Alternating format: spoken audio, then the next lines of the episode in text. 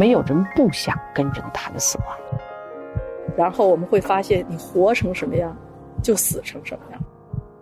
我们很多时候是因为过度医疗带来更多的痛苦。以前我们不懂这个东西。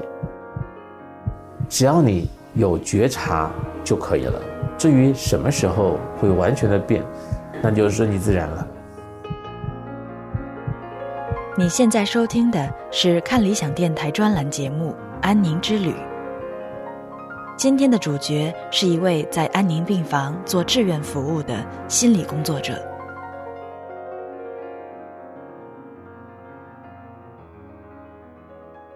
你比如说，我有一个朋友，有一次呢，他就跟我讲，现在呢，我就觉得好像是整个就在一个抑郁状态。我说什么原因让你这么抑郁？他就说是我母亲去世之后呢，我一直都没有快乐过。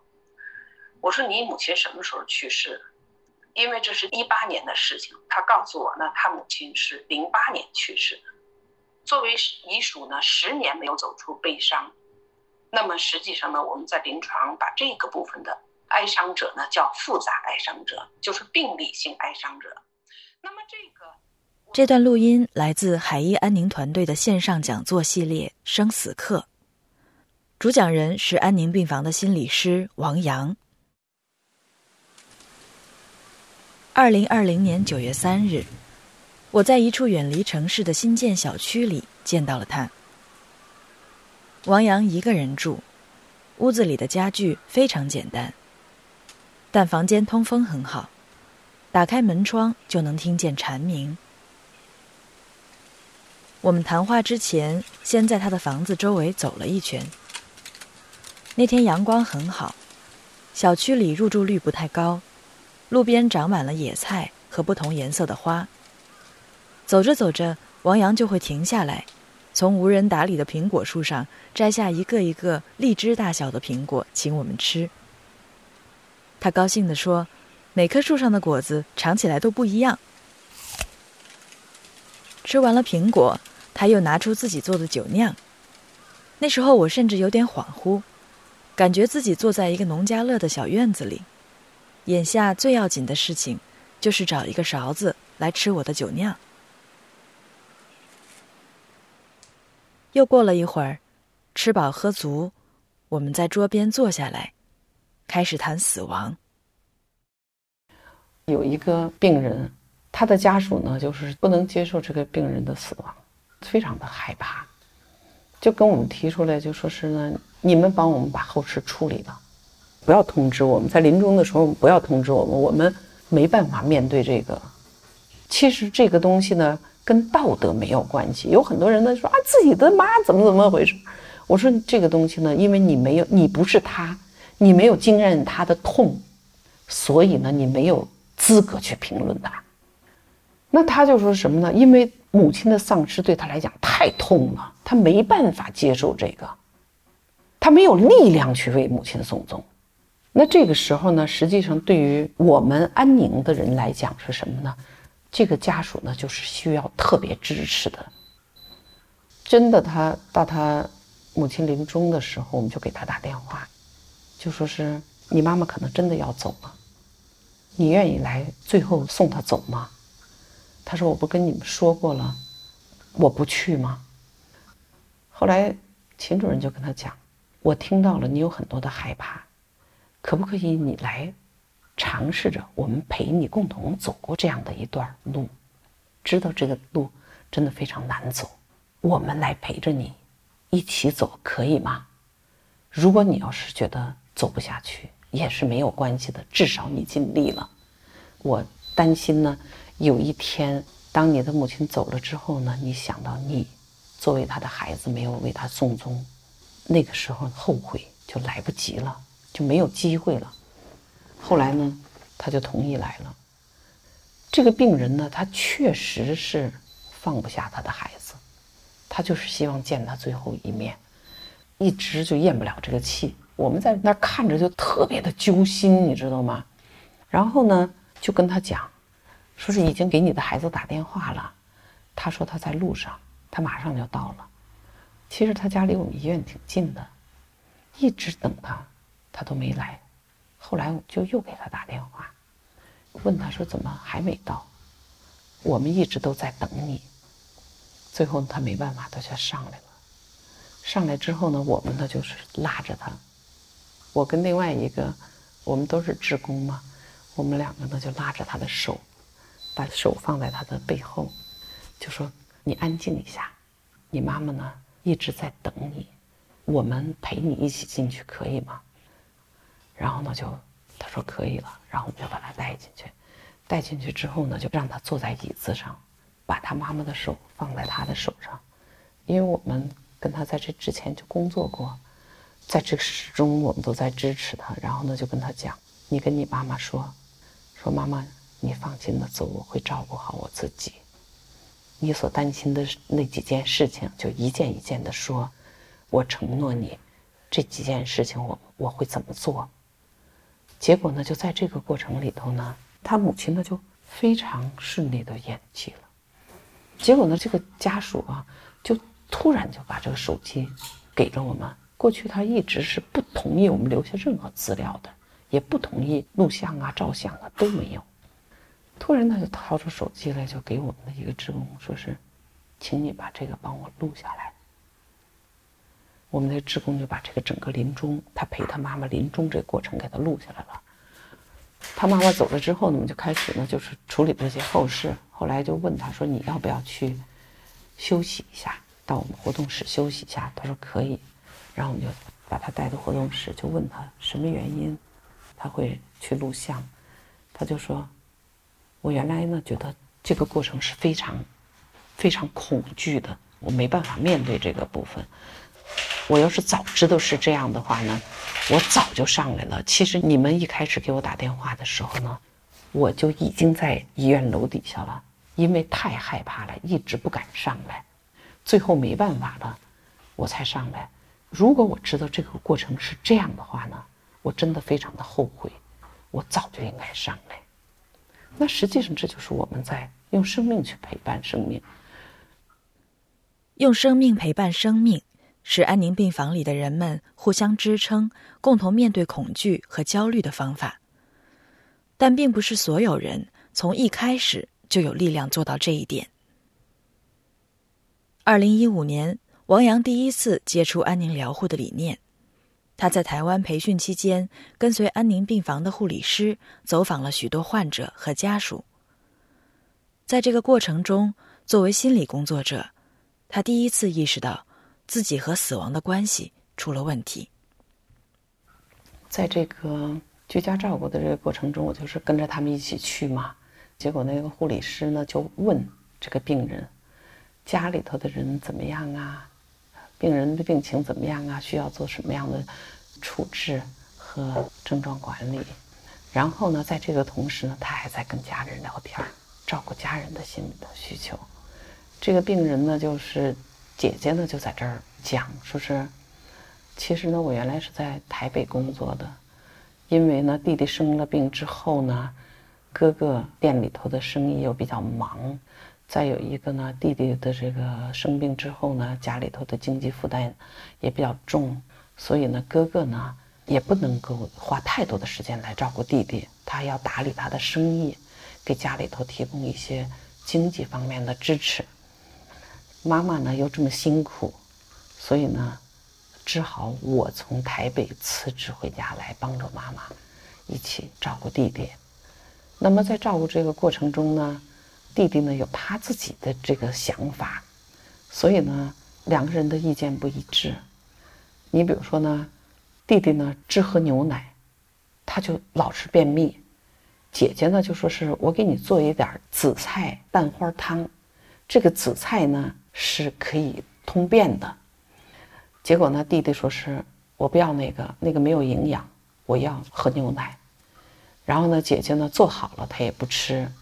这样的话呢，就是姐姐就觉得很委屈，就其实就是讲这样的一件很简单的，你看着是一个正常家庭情景中发生的一个事情。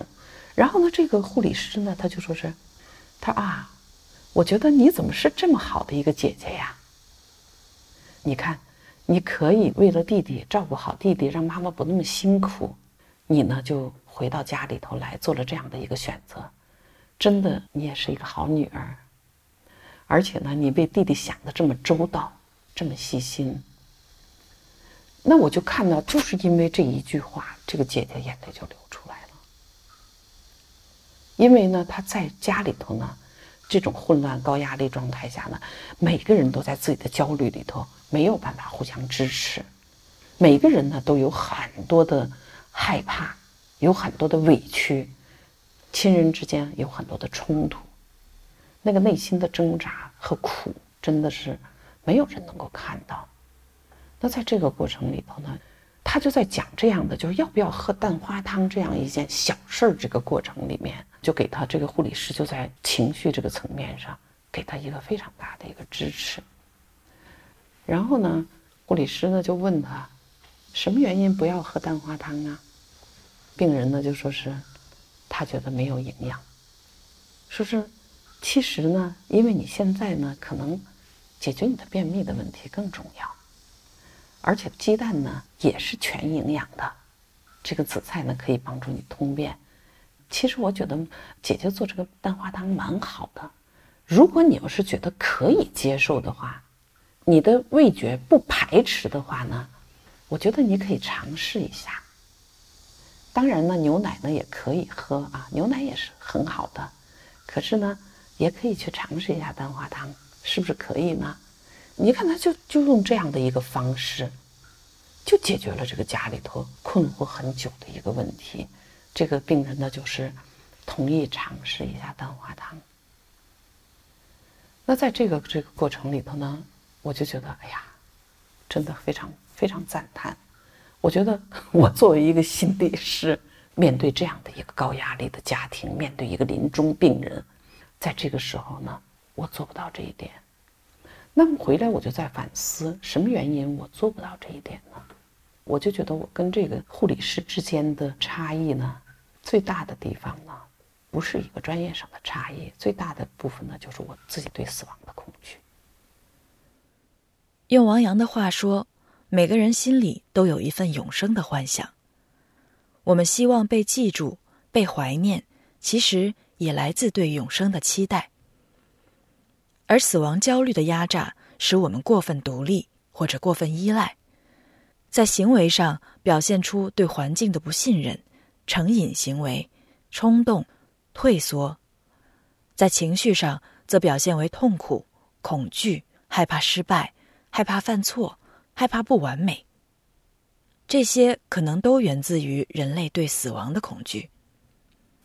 在中国的这个文化和国情的这个背景之下呢，基本上呢，大家都是对死亡非常的抗拒，非常恐惧。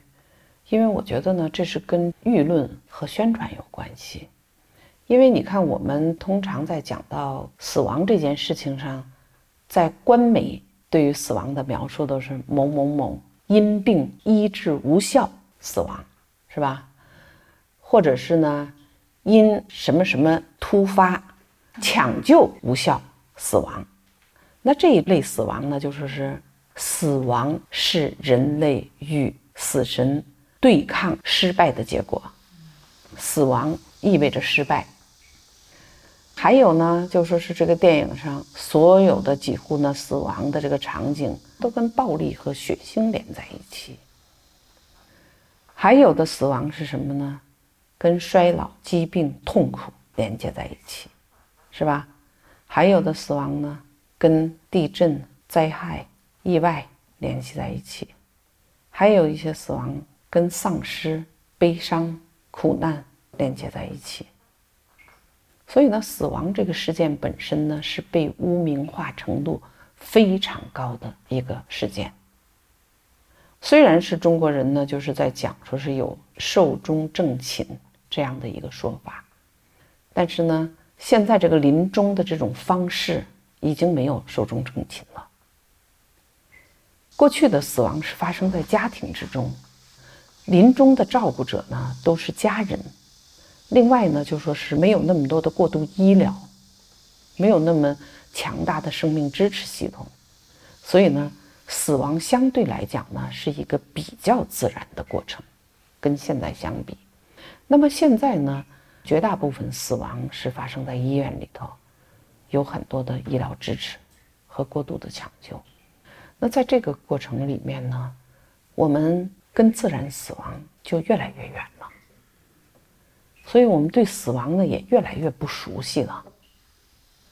死亡的这个污名化的程度越来越高，对于死亡的恐惧和抗拒也越来越强烈。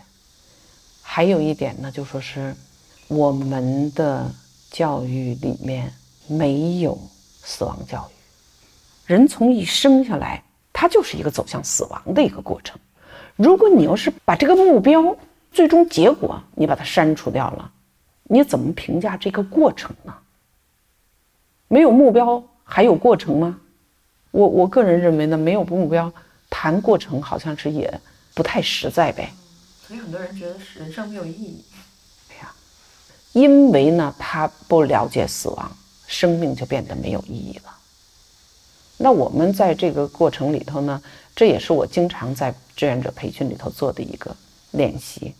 这个练习怎么做呢？就说是，你今天从这儿走，你想要干什么？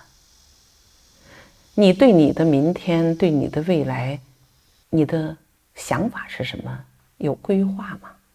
你去想一下。有人说没有规划，有人说甚至连想法都没有。我说 OK。现在呢，你再想象一下，假如这是你生命的最后三年，你从这儿走，离开这儿，你要做什么？那么很多人就说这，这时候我有规划了。那么如果这是你生命的最后一年，你这个规划有什么变化？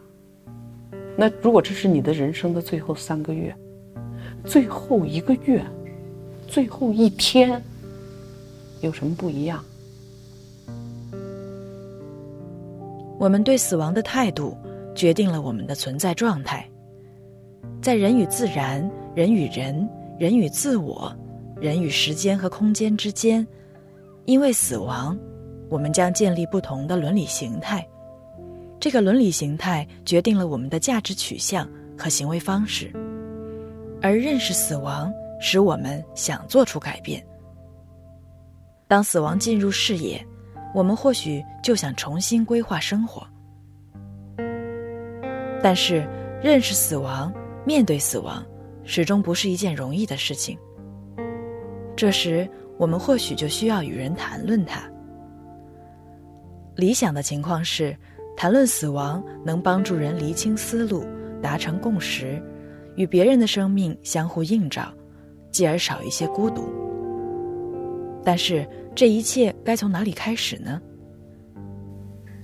比如说，我们作为一个陪伴者，我们的纲领性的东西就是什么呢？我对他好奇，你要对他有好奇，你要开放你自己，我不能用我的经验去要求和评判你。尤其是病人，他非常的敏感。我们在临床经常呢，有人问说是。这个人呢，我去跟他做这个物谈，他怎么不跟我谈死亡的这件事情？我说特别简单，因为他已经把你评估过了，他觉得你接不住他。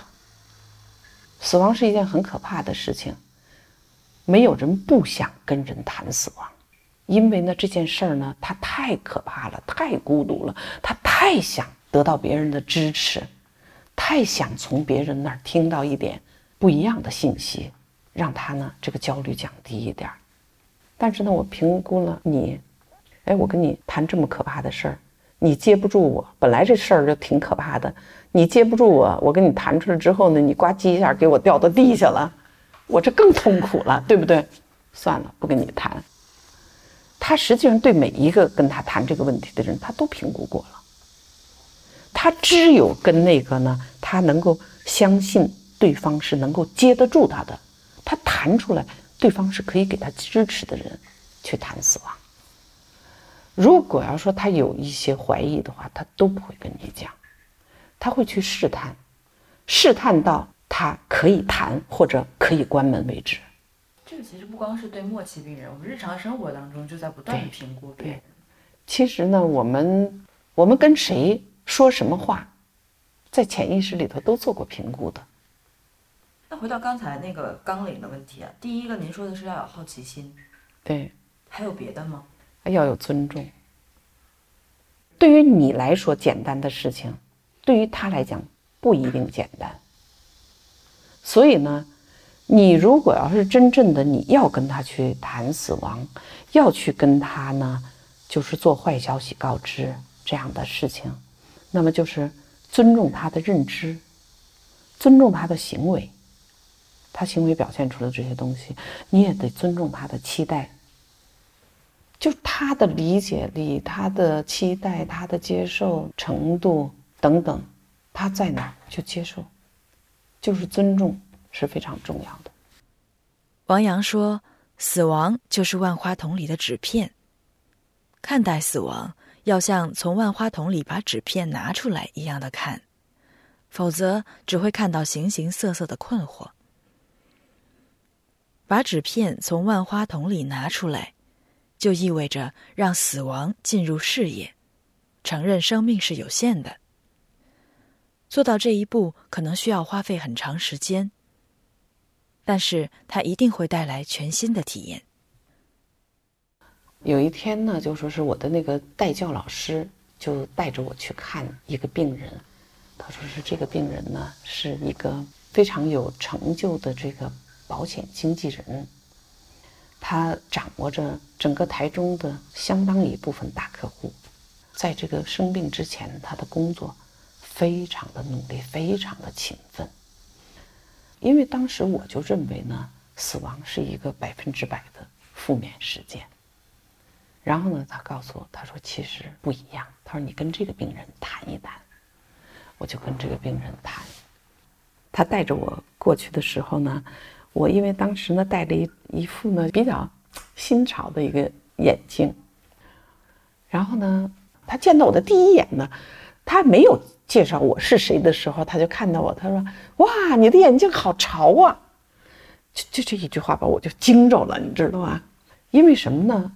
我觉得在我的印象中，一个临终的病人知道自己马上就要死了的这个人。通常呢，可能就是凄凄惨惨的这样的一个人啊，结果没有想到呢，他还会看到我的眼睛，很新潮，这个东西确实是完全出乎我的意料。然后那个，我的代教老师就介绍说是，这是北京来的心理师，他是到咱们这儿来见习的，你愿不愿意跟他谈一谈？他说好呀，好呀，他就很热情的，我就开始跟他谈。他就跟我讲，他说是那个，我特别感激癌症，因为在这之前呢，没有人跟我说癌症是值得感激的，我也从来没有过这样的观点。因为所有的人呢，我看到的所有的朋友和病人被诊断为癌症之后，都有一种五雷轰顶的感觉。但是呢，他告诉我的是，他非常感激这个癌症，这对我是一个全新的经验。我就说哇。那说一说你是怎么看这个癌症的？然后呢，他跟我讲，王老师，你知道吗？我原来有多忙吗？我是怎么工作的？我是怎么生活的吗？我在没生病的时候呢，我每天早晨五点钟我就开车出门了，十一点呢我还在路上，我这一整天都在我的工作之中，我呢同时有四部电话。有的时候呢，这四部电话会同时响起来。我就是这样的。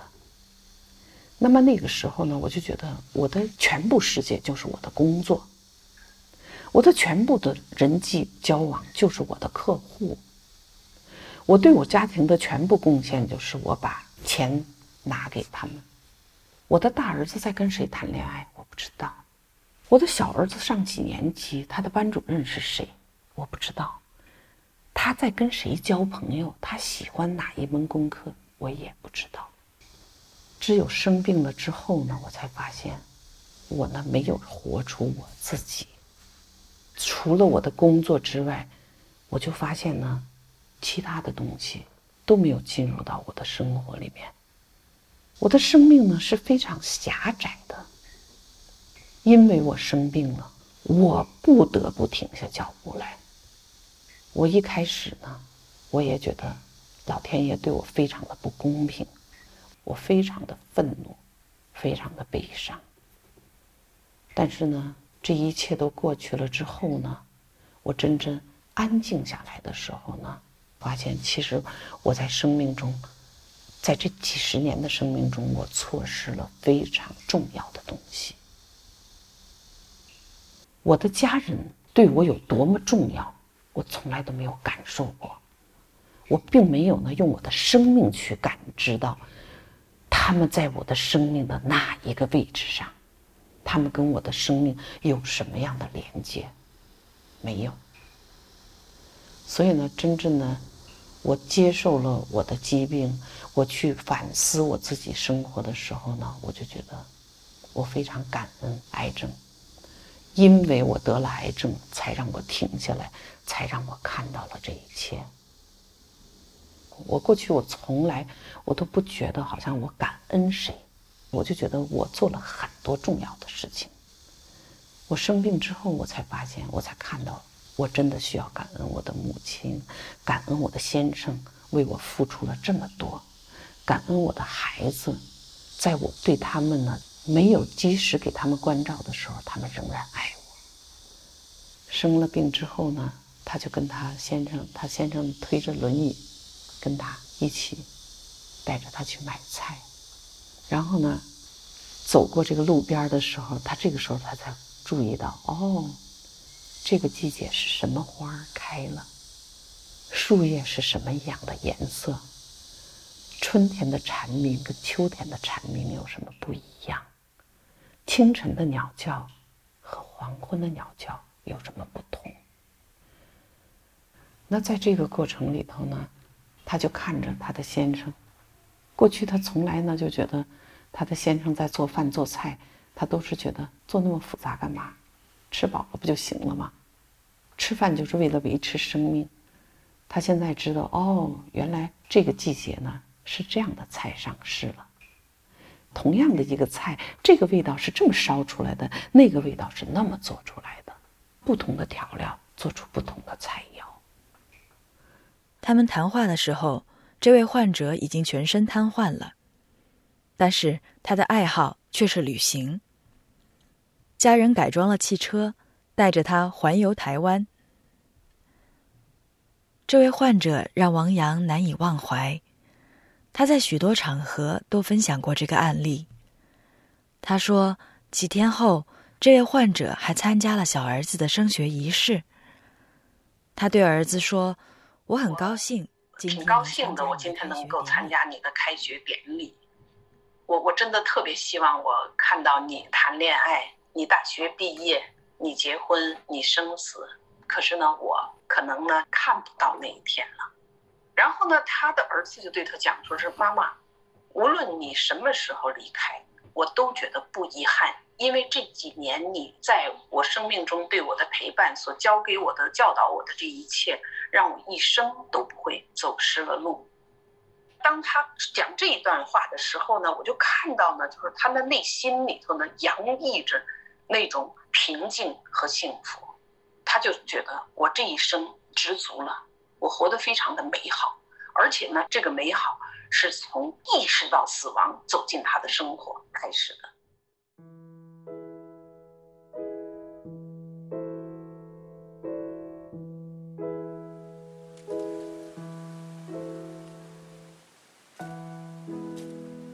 如果你还没有准备好面对死亡，那也不要紧。